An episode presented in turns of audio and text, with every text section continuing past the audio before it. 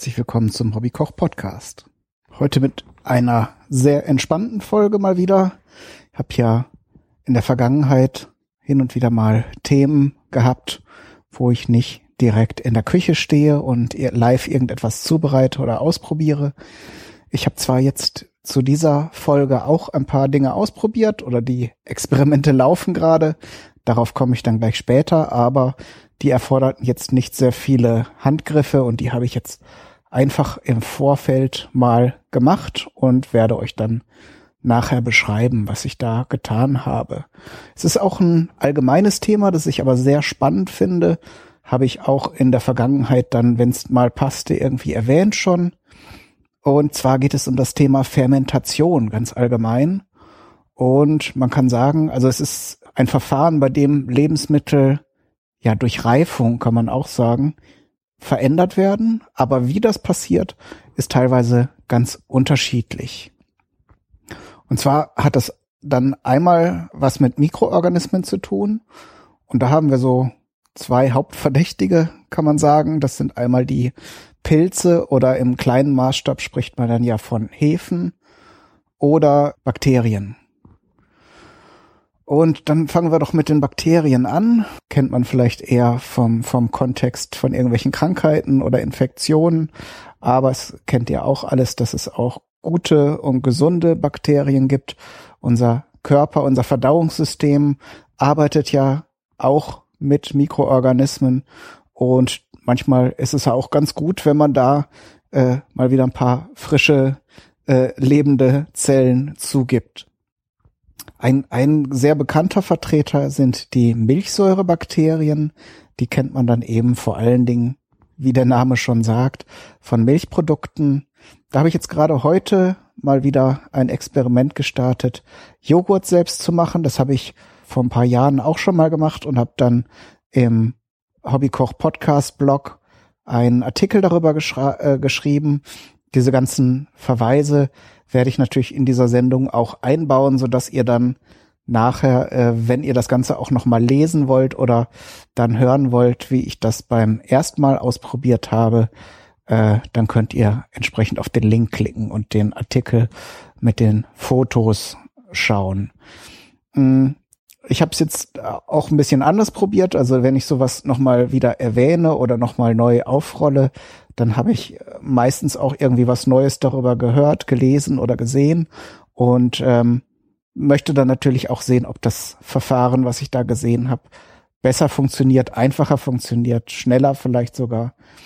Denn äh, das haben alle Fermentationsprozesse, also mit wenigen Ausnahmen gemeinsam, dass sie nämlich viel Zeit erfordern.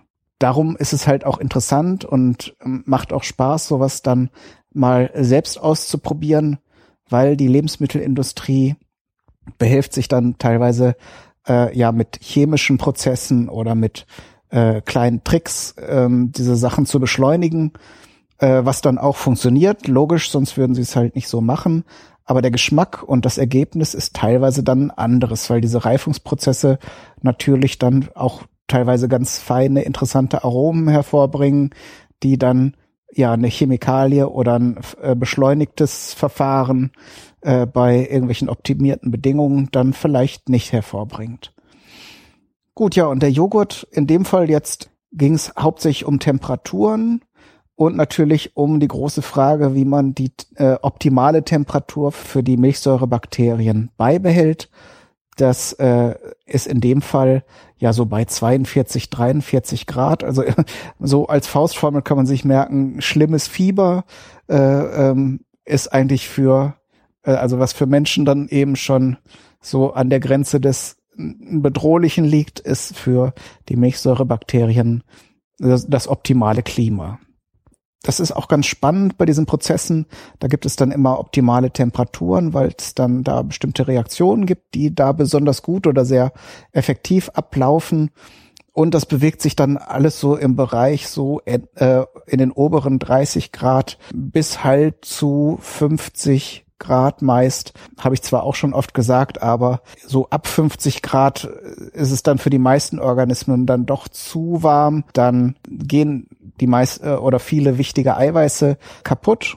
Das heißt, die Struktur verändert sich so, dass sie eben ja irreparabel geschädigt ist und dann geht's da halt auch nicht weiter. Dann ähm, strecken die auch ihre kleinen Antennen oder Fühler oder ihre Zellwände dann aus und stellen den Dienst ein.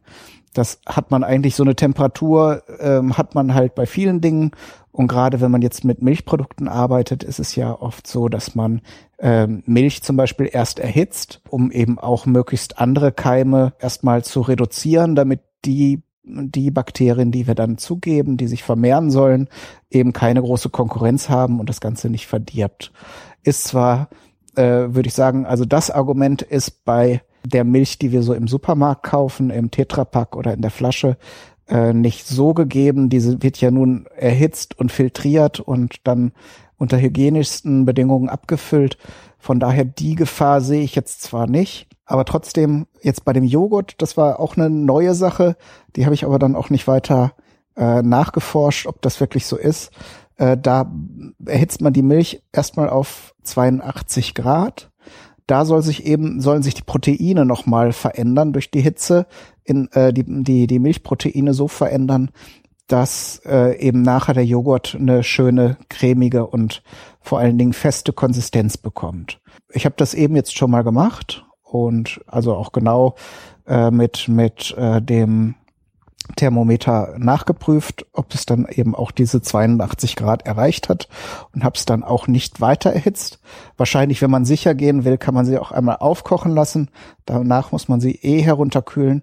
Aber 82 Grad war jetzt zum Beispiel auch die Temperatur, wo dieser typische Duft von gekochter Milch schon vorhanden war. Das kennt ihr wahrscheinlich, wenn ihr mal Kakao gemacht habt oder heißer Milch mit Honig oder aus irgendeinem Grund mal Milch gekocht habt. Die hat ja so einen ganz typischen, ja, wenn man direkt an der Milch riecht, so dieser charakteristische Geruch auftritt. Und äh, da könnte ich mir schon vorstellen, dass sich dann eben auch in der Milch selbst äh, bestimmte Dinge verändern, ohne jetzt zu wissen genau, was da passiert ist. Aber spielte in dem Fall für mich jetzt auch keinen großen Walzer. Äh, wie gesagt, danach kühlt man es herunter auf diese 42, 43 Grad. Und dann kann man eben auch schon den, den, die Joghurtkulturen zugeben. Und ja, man kann natürlich auch irgendwelche gefriergetrockneten Joghurtkulturen kaufen, ist aber Quatsch. Das Ganze funktioniert auch, wenn ihr einfach einen frischen Joghurt im Laden kauft und den dann da reinrührt, weil äh, ähm, man muss eben darauf achten, dass es eben ein äh, Naturjoghurt ist ähm, und, und da eben lebende Joghurtkulturen drin sind wenn das irgendwie ein weiterverarbeitetes Produkt ist, wie so ein Milch, äh, so ein Joghurtgetränk oder sowas, da äh, sind dann gelegentlich schon die Joghurtkulturen abgetötet, so dass eben nur noch der Joghurtgeschmack da ist, aber die, die gesunden Milchsäurebakterien äh, in dem Fall nicht mehr vorhanden. Äh, spannendes Thema in dem Fall eben auch noch die, äh, ja, diese Probiotik-Debatte, da gibt es ja die äh, so, so kleine Fläschchen mit besonders teuren und wertvollen, so verkauft es uns auf jeden Fall die Werbung mit den äh, Joghurtkulturen, die das angeblich das Immunsystem stärken. Da haben die Unternehmen, die diese Sachen verkauft haben, glaube ich, wenn mich nicht alles täuscht, in der Vergangenheit auch schon häufiger Schwierigkeiten bekommen, weil diese ähm, Behauptung, dass das eben besonders immunfördernd ist oder auch so präventiv, dass es dann eben die, die Darmflora äh, besonders unterstützt. Ich meine, ich hätte mir mal vor, vor längerer Zeit ein paar Studien dazu angesehen und die sind zumindest zu dem Ergebnis gekommen, dass eine vorbeugende Wirkung, also dass jetzt, dass man sozusagen äh, seine seine Organe fit hält, damit auch nicht unbedingt äh, zu bestätigen sind.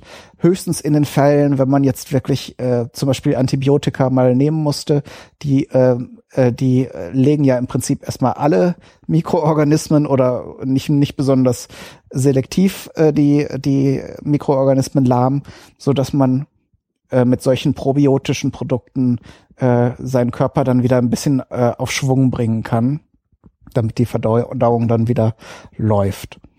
Aber das ist, wie gesagt, jetzt alles ein bisschen länger her. Ich wollte eigentlich auch gar nicht so sehr auf Dinge eingehen, die ich nicht weiß, sondern nur auf Dinge, die ich jetzt in der letzten Zeit mal ausprobiert habe. Aber da kam ich jetzt gerade drauf. Äh, Milchsäurebakterien sind übrigens, das habe ich ja in der Folge, in der ich versucht habe, Sauerkraut zu machen, äh, sind auch die, die ähm, Bakterien, die sozusagen ja das Sauerkraut herstellen. Da arbeiten sie dann natürlich äh, nicht mit den mit den Bestandteilen von Milch. Logischerweise ist ja auch nicht drin in dem Kraut, aber eben mit den Zuckern und den äh, ja den Stoffen, die dann in den äh, im Sauerkraut enthalten sind und die machen auch in dem Fall dann diesen, diesen säuerlichen Geschmack und eben auch diese bekömmliche und gesundheitsfördernde Wirkung, die dem Sauerkraut nachgesagt werden. Gut, dann ich werde dann berichten. Also ich habe jetzt diese diese äh, ähm, fertige Mischung aus dem, also diese 43 Grad warme äh, Milch mit dem Joghurt verrührt und dann in kleine Gläschen gegeben. Einfach aus dem Grund, weil man sie dann nachher schön essen kann. So ist man es ja auch gewohnt meist, dass man so einen kleinen Becher hat. Und äh, ja, wenn man jetzt sehr viel mit Joghurt arbeitet, zum Beispiel äh, gibt es ja auch viele interessante Rezepte, dann kann man sich natürlich auch größere Gläser nehmen.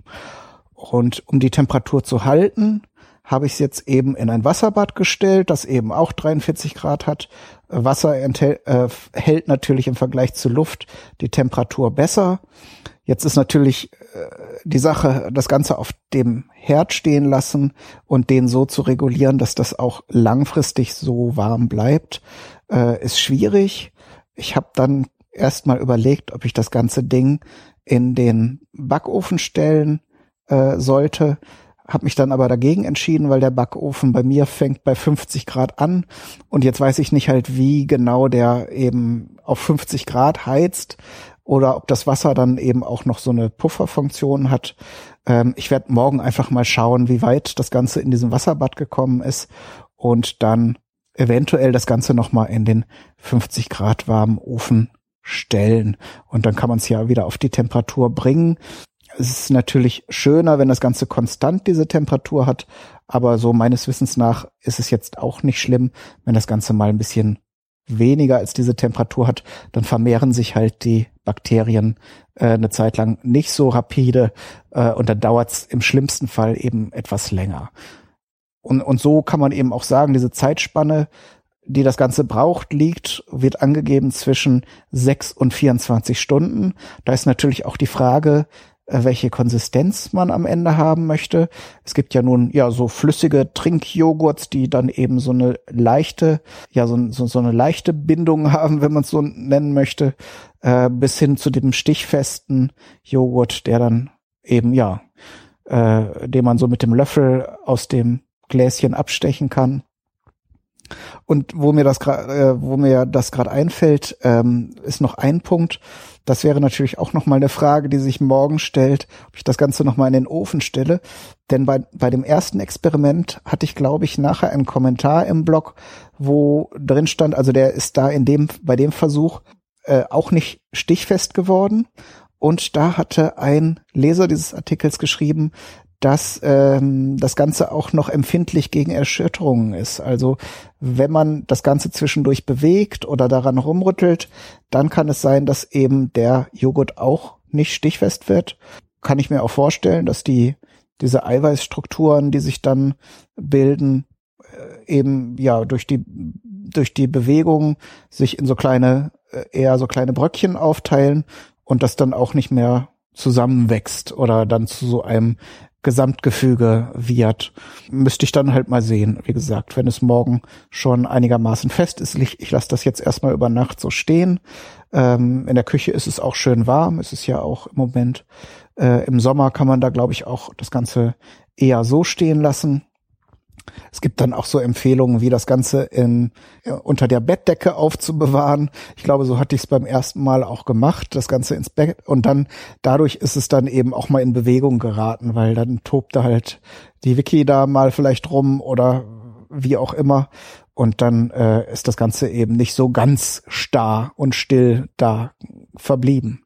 Nichtsdestotrotz hat das Ganze nachher gut geschmeckt Und darum bin ich da eigentlich auch zuversichtlich, dass äh, der Joghurt bei diesem Experiment auch wieder ganz cool wird.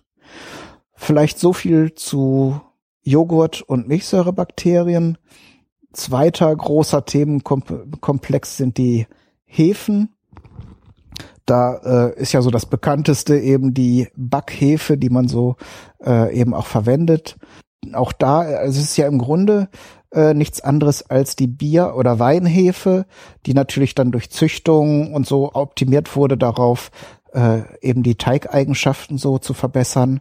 Aber im Grunde findet da nichts anderes statt als zum Beispiel auch beim, bei der Herstellung von Wein oder Bier, nämlich dass äh, Zucker von den Hefen umgewandelt wird in äh, Alkohol und CO2.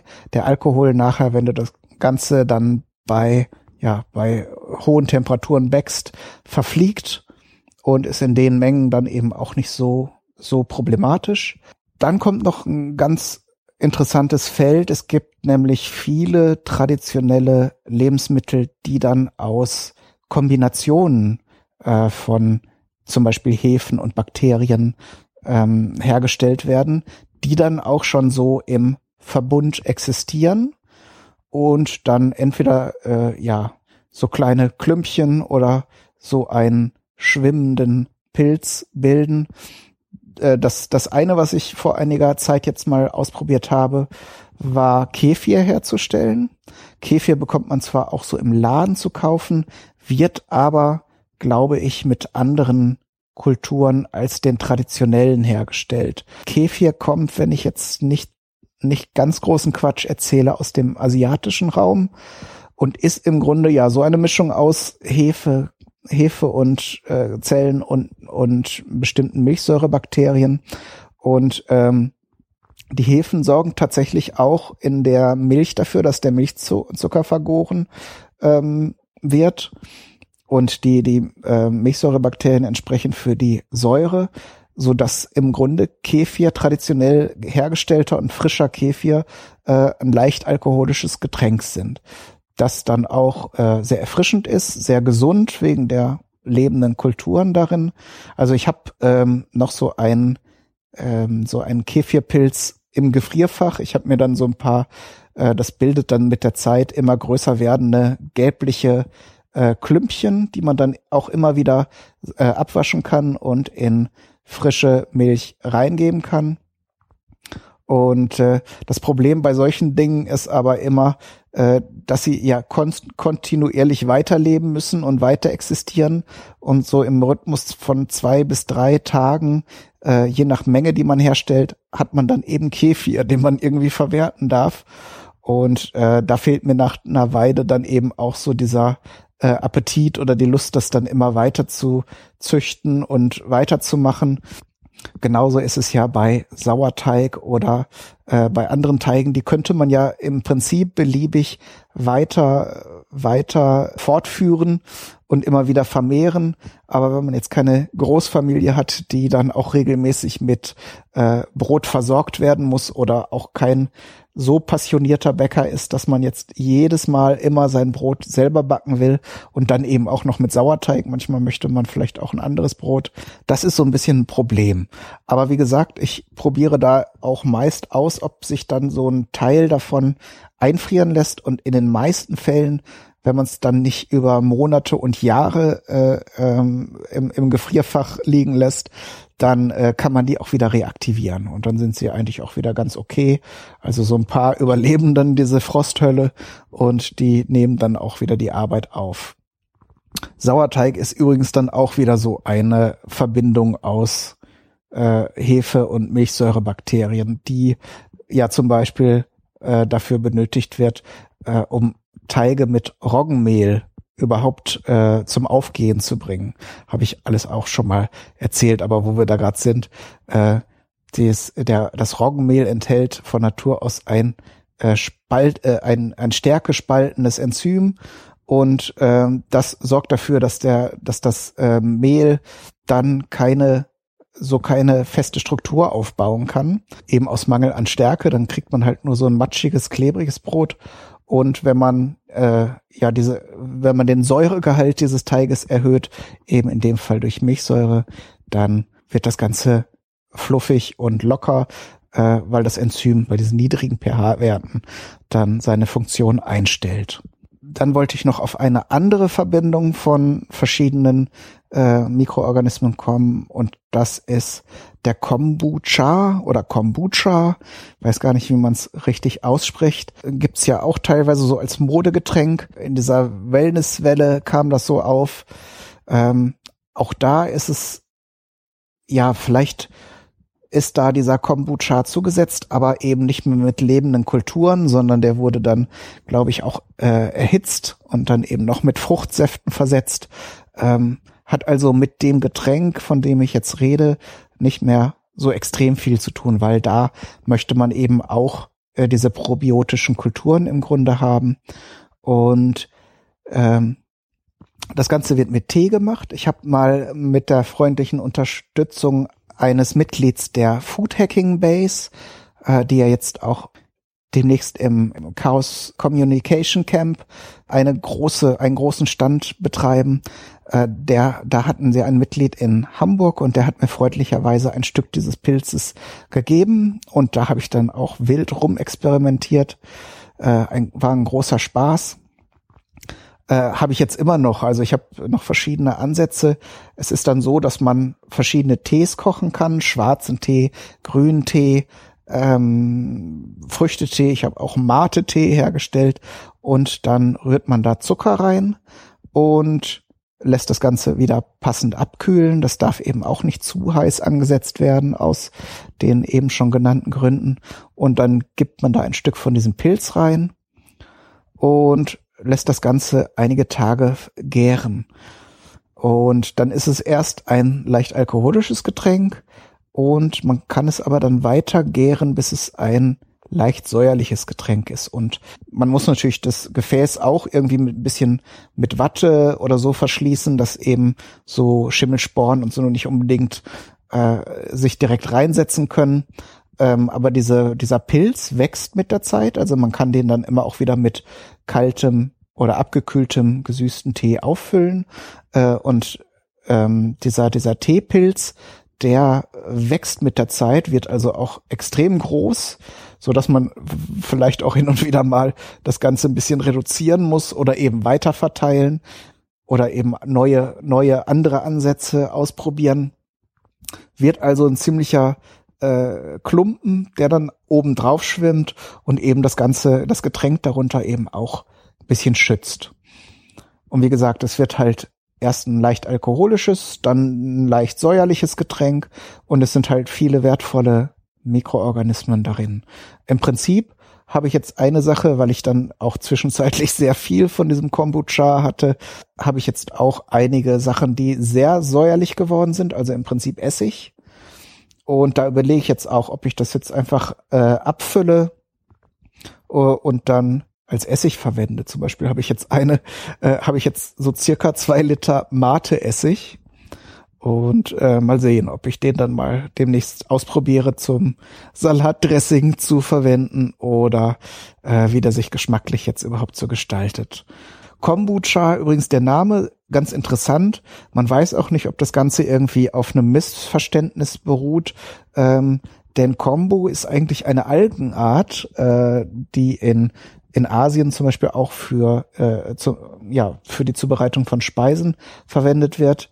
Wenn ihr euch noch an die Folge erinnert, in der ich diese japanische Worcestershire Soße gemacht habe, die ich dann später für die Okonomiyaki verwendet habe, da kamen auch Kombu-Algen rein. Das wird äh, ja zum Teil gekocht äh, und als Salat verwendet, ähm, aber die Japaner stellen aus diesen Algen, die hier vielleicht eher als Kelp bekannt sind. Das sind diese äh, breiten, grünen, sehr langen Algen, die auch in Unmengen so an den äh, Meeresstränden herumliegen, werden eben für verschiedenste Sachen verwendet, unter anderem auch für so eine Basisbrühe. Ähm, Dashi nennt sich das Ganze, besteht im Wesentlichen aus äh, Flocken von getrockneten Fisch und eben diesem, diesem Kelb.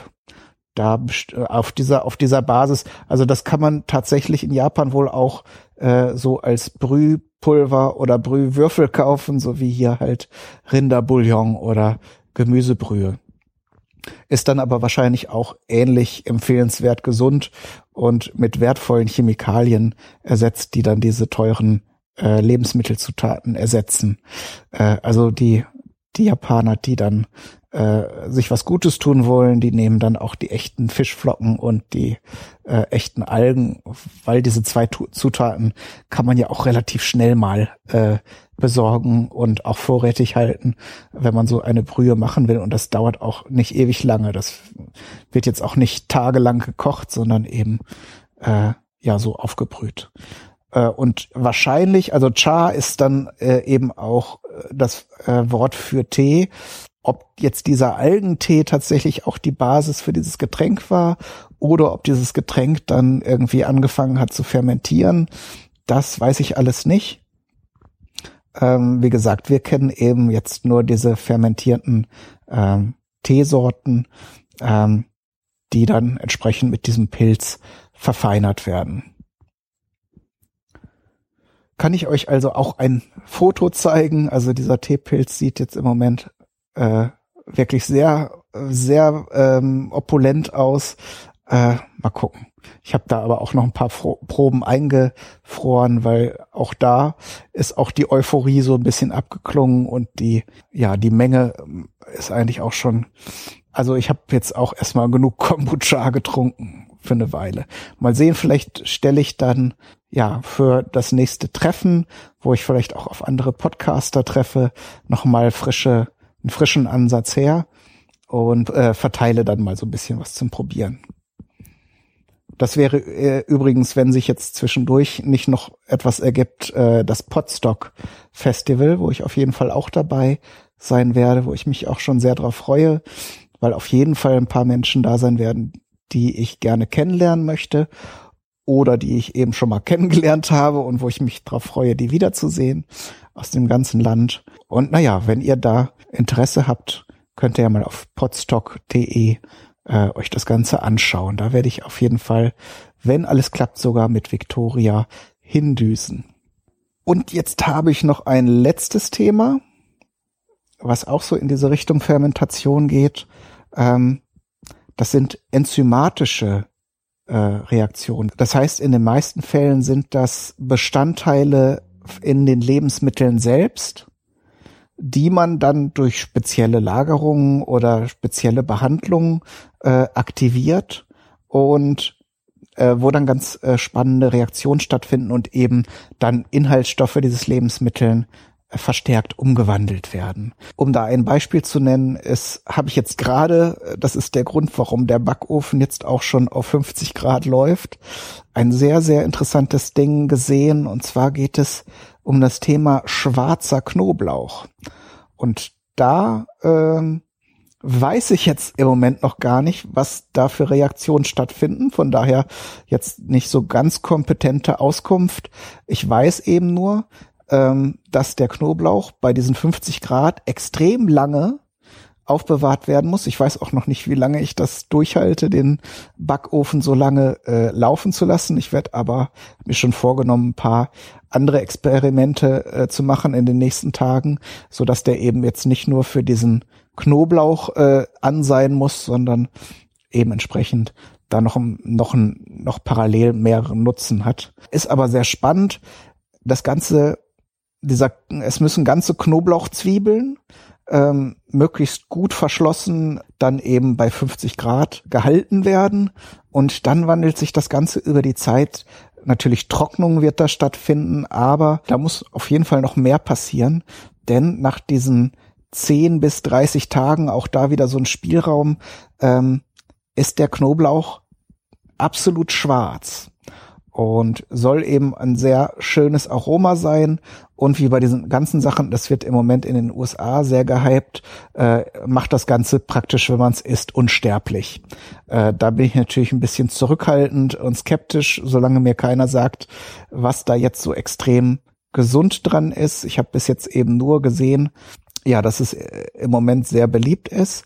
Und es ist natürlich auch faszinierend. Man kennt Knoblauch eben als ja weiße Zehen äh, und dann wenn man so ein Ding aufschneidet und da so was Schwarzes drin ist, was dann natürlich nicht verbrannt ist. Man kann natürlich sehr schnell Dinge sehr schwarz kriegen, aber aber die kann man dann nicht mehr essen. Äh, das Ganze interessiert mich jetzt hauptsächlich erstmal, weil es eben auch ein sehr spezielles und interessantes Aroma haben soll. Mal sehen. Also ich habe jetzt erstmal, damit es sich lohnt, sehr viele Knoblauchzwiebeln äh, gekauft und eben in einem Glasgefäß nicht ganz fest verschlossen. Das war mir zu gefährlich, dass das eben nicht platzt oder so, äh, sondern dann eben mit so ein paar Stücken Alufolie äh, zwischen dem ähm, Deckel und dem Glas verschlossen und äh, werde dann mal sehen, wie sich das Ganze über die Zeit entwickelt. Das Schöne bei dem Glas ist eben, wenn es funktioniert, dass man eben auch sehen kann, wie sich das Ganze über die Zeit verfärbt. Und ähm, ja, dann werde ich auf jeden Fall berichten, erstmal, ob es funktioniert hat und dann eben, wie das Ganze schmeckt, ob sich das lohnt, eben so lange ein Ofen oder ein sonstiges Küchengerät. Also da gibt's dann auch Möglichkeiten, wenn man Reiskocher hat oder die Amerikaner haben jetzt wohl fast alle so ein Slow-Cooking-Ding, wo man eben auch niedrige Temperaturen sehr lange aufrechterhalten kann. Vielleicht ist das von dem Energieaufwand etwas äh, sinnvoller als ein Backofen.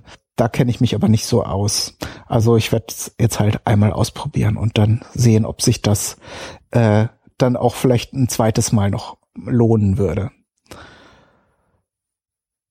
Dann wollte ich noch erwähnen, Sojasauce habe ich ja vor langer Zeit auch noch mal, äh, habe ich ja auch ein Experiment gemacht, das ich sehr äh, ausführlich dokumentiert habe über mehrere Stufen, weil das eben auch über einen längeren Zeitraum ging. Ähm, ist auch beim ersten Mal, wie ich fand, sehr gut geworden, auch wenn es da sehr gruselige Zwischenstufen gibt, weil man eben solche aus den gekochten Sojabohnen solche Küchlein formt und die lässt man dann so an der offenen Luft im Prinzip verderben. Da setzt sich dann eben auch erstmal alles drauf, was äh, an der Luft so herumschwebt an Mikroorganismen. Ähm, sieht entsprechend dann auch äh, komisch aus und riecht stellenweise auch nicht gut. Dann lässt man das Ganze an der Sonne trocknen und legt es dann in eine Salzlake ein. Und wie gesagt, es hat funktioniert. Es hat Sojasauce gegeben und auch eine sehr äh, aromatische und wie ich finde sehr interessant und gut schmeckende Sojasauce. Und diejenigen, die jetzt sagen, oh, da hätte ich aber Bedenken, und das gab's auch, also unter dem Artikel haben auch Leute kommentiert, äh, da, dass sie da Sorgen hätten, ob da jetzt nicht irgendwelche äh, Gifte entstehen. Also im Vergleich dazu, die Sojasauce, die man so im Asialaden kauft, wird in vielen Fällen, nicht in allen, aber in sehr vielen Fällen mittlerweile chemisch hergestellt. Sprich, da werden Sojabohnen mit Hilfe von Salzsäure meines Wissens nach äh, aufgeschlossen und ähm, werden dann nur noch zum Teil, also praktisch als Aromazutat mit äh, traditionell hergestellter, also fermentierter Sojasauce vermischt, damit sie überhaupt nach irgendwas schmeckt äh, und dann mit Hilfe von Zuckercouleur und weiteren Zutaten also eingefärbt, damit sie auch aussieht wie Sojasauce und so weiter und so fort. Also wem das lieber ist, gut, das ist natürlich dann äh, eine andere Reinheit äh, und vorhersehbar, was man da bekommt. Aber ob das jetzt wesentlich gesünder ist als jetzt äh, was weiß ich, das Nebenprodukt von irgendeinem Schimmelpilz, der da zwischendurch drauf gesessen hat. Ich weiß es nicht. Ich habe äh, vor, ich glaube, das war fast vor äh, drei Jahren oder zweieinhalb, als ich dieses erste Experiment gestartet habe, mal herumgefragt, ob jemand die Möglichkeit hätte, das zu analysieren, äh, also sprich labortechnisch dann mal auf die Inhaltsstoffe zu überprüfen, äh, um mir zu sagen, ob da jetzt irgendwas Bedenkliches drin wäre. Ähm, auf der anderen Seite in den Mengen, in denen man Sojasauce verwendet, also man trinkt da ja keine kein Liter irgendwie, sondern das nimmt man halt zum Würzen und Marinieren.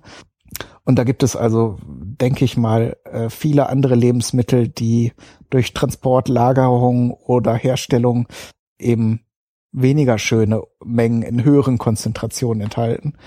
Und von daher naja, ich habe dann noch mal einen zweiten Versuch gestartet, der ist dann leider durch Transportschäden bei meinem Umzug äh, gescheitert.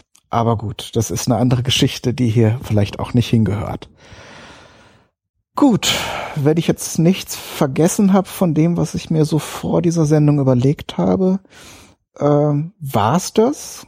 Wenn ihr äh, Anmerkungen oder Fragen habt, dann gerne. Am besten erreicht ihr mich im Moment auf Twitter, also unter @hobbykochpod. Äh, könnt ihr also auch nochmal nachfragen oder äh, ja euch erkundigen, wie so der Stand ist, der bei den laufenden Experimenten. Äh, die Kommentarfunktion im Blog habe ich mich leider immer noch nicht drum gekümmert. Äh, ich glaube, da kommt immer noch kein Kommentar bei mir an. Leider. Er erreicht mich aber, wie gesagt, auf Twitter. Auf Facebook gucke ich auch regelmäßig rein, ähm, aber eben nicht täglich. Und Sonst könnt ihr mir natürlich auch gerne eine E-Mail schreiben, die kommt auch auf jeden Fall an. Also am besten geht da info at hobbykoch-podcast.de. Würde mich auf jeden Fall auch interessieren, ob erstmal ob diese dieses Thema oder auch diese Form, dass ich jetzt einfach mal so ein bisschen vor mich hin erzähle, was ich ja in der Küche im Übrigen auch mache, aber dann so ein bisschen referiere eher, eher als dass ich erzähle, was ich mache oder ob ihr das eher doof findet. Und dann eben auch würde mich interessieren, wie er inhaltlich zu diesem Thema Fermentation und äh, ja Produktion von Lebensmitteln mit Mikroorganismen oder äh, Reifung steht. Das was für euch ist oder ob ihr da auch schon mal was ausprobiert habt. Ihr versteht, was ich meine. Und dann bleibt mir nichts anderes als zu sagen, alles Gute, bis zum nächsten Mal. Euer Kai, Daniel, du.